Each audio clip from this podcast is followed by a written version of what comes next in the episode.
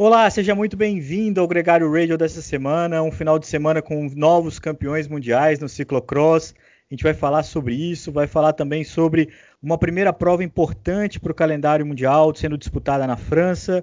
Vamos falar também sobre uma péssima notícia para o ciclismo brasileiro e também sobre o novo uniforme da EF Education. Completou, chegou pelo final mas saiu conquistando corações a nova camisa do Rigoberto Urán para a temporada de 2021. Nicolas Sesser, muito bem-vindo ao Gregário Cycling. E aí, cara, curtiu o Campeonato Mundial de Ciclocross esse final de semana? Fala, Leandrão. Pô, não deu para não acompanhar. Show de corrida, embate que já estava previsto, Vanderpool versus Van Aert. Será que foi mundial ou foi campeonato holandês, Leandro?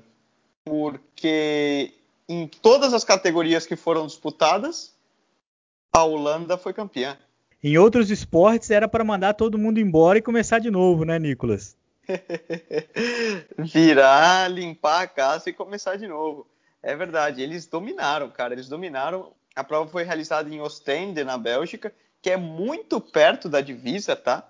É uma coisa assim, você consegue ver a olho nu praticamente onde está a divisa entre a Holanda e a, e a Bélgica, mas eles dominaram em todas as categorias. Foram disputadas somente quatro, né? Que foi a sub-23 masculino, a sub-23 feminina, a elite feminina e a elite masculina, e eles ganharam nas quatro. No masculino deu Vanderpool, errei meu palpite da semana passada. É, você no não ia passar ileso dessa corneta, não. Não sai ileso, né? Vanderpool deu um show. Lucinda Brand ganhou no feminino, também foi uma prova muito legal. Ela que vinha perseguindo de muitos anos essa camisa arco-íris e batia na trave ali. Tava não tanto como o Valverde na estrada, né? Mas também vinha muito tempo perseguindo e acho que foi uma merecedora campeã. A gente também teve prova de estrada, né, cara? Primeira vitória da G2R, assim como no ano passado, eles ganharam essa mesma prova no ano passado, o GP de la Marseillaise, só que dessa vez não foi com o Benoit Connefroy, foi com outro ciclista. Inclusive é um nome inclusive que você pode me ajudar a falar. Treinei várias vezes e não consegui falar. Aurélien Parré. Aurélien Parré. Vamos ver aí as cornetas no nosso francês, o que, que o pessoal vai falar, né? Eu achei bem curioso, cara, porque ele foi 16 na classificação geral do Giro de Itália do ano passado. Então, supostamente, um cara aí que se defende nas subidas, né? Para fazer, vamos dizer, top 20 num Grand Tour e ele arrematou o sprint, cara, e batendo nomes aí como Brian Cocard, Tomás Budat, próprio Matteo Trentin, que estava ali na briga. Então foi uma vitória muito interessante. Ele que está só no segundo ano de World Tour dele ainda, né?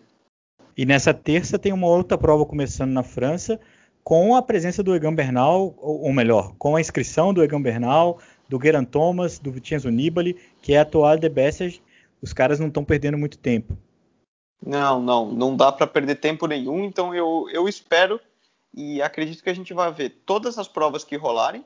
A galera já vai entrar com sangue nos olhos, sem tempo perder e para mostrar serviço. Nicolas, aproveitando essa, esse gancho de não poder perder tempo, não poder deixar nada para depois, a gente teve uma notícia muito ruim no ciclismo brasileiro, que foi a saída do patrocinador master da equipe de Ribeirão Preto, nossa única equipe, é, UCI Continental, né, nas últimas temporadas a São Francisco Saúde, que estava lá há décadas, é um patrocinador que sempre que eu conheci essa equipe era com esse patrocinador.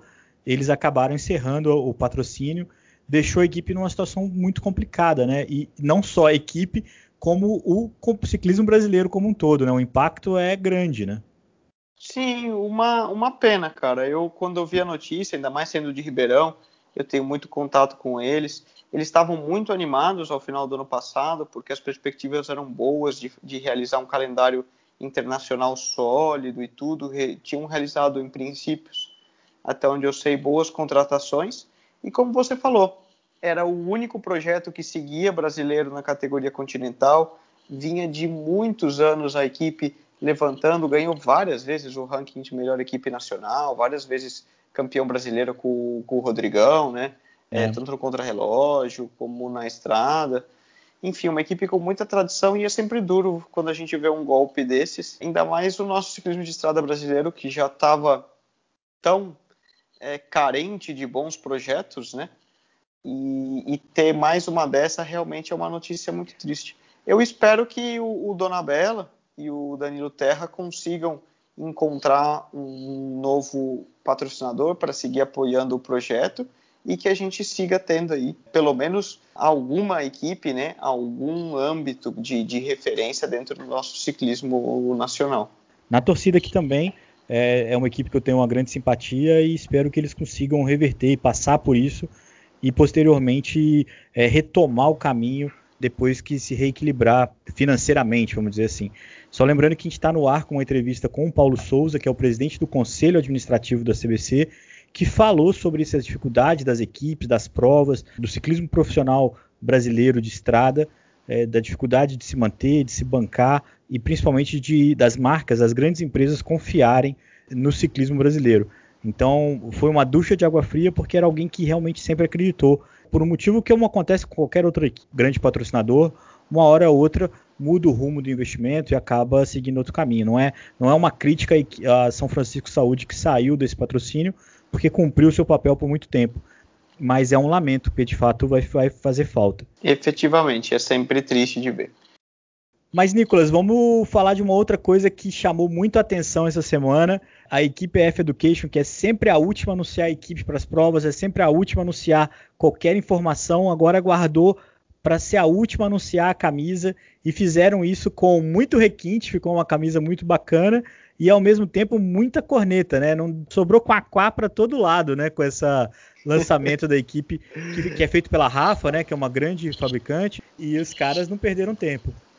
o cara, o, o, único que eu posso dizer é que o Jonathan Bottas, o pessoal da, da Rafa e, e os americanos ali são sempre uma verdadeira aula de marketing que a gente pode ir assistir e aprender, porque eles sempre buscam gerar polêmica, sempre buscam ser disruptivos de alguma forma, e foi justamente o que eles anunciaram na, na declaração do lançando o uniforme, né? É, vamos fazer a equipe mais, a, a uniforme mais dentro das regras possíveis, mais sem graça, mais cri-cri, né?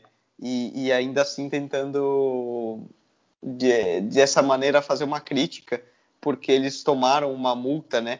No, no Giro é. de Itália do ano passado, quando eles fizeram um uniforme totalmente reestilizado, totalmente diferente, fazendo uma collab com a Palace, que é uma empresa de skates, e depois levaram uma multa pesada da, da UCI por esse uniforme. E aí meio que para cornetar de volta agora eles fizeram fizemos o uniforme mais dentro das regras que, que existe. Acho muito válido, acho que é uma camisa muito bonita. Na minha opinião pessoal, das três camisas Rafa Rosa que a F Education lançou, é a menos bonita. As outras eram mais legais.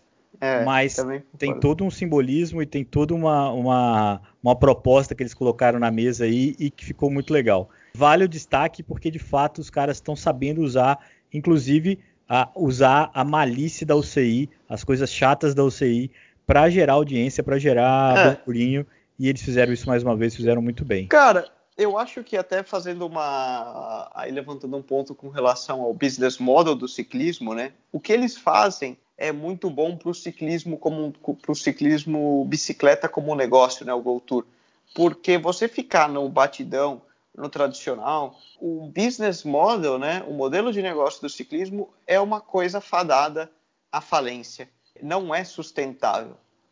E eles buscam esse engajamento dos fãs, buscam ser disruptivos, buscam novas modalidades e coisas diferentes, justamente para gerar esse retorno, para gerar esse, essa visibilidade para os patrocinadores, o que é muito importante, né? você ficar simplesmente no ciclismo, no modelo antigo de ciclismo de você entra ali quadradinho para as corridas só para gerar um, um, resultado na corrida e quem ganha, hi, haha, tudo muito legal, beleza. Funciona para quem? Para Ineos, para Jumbo, que estão ganhando tudo. Mas nem todas as equipes conseguem ganhar todas. O que acontece com todo o restante do pelotão que não consegue, vamos dizer, se você não entra na corrida e não ganha, você não gera retorno para o teu patrocinador?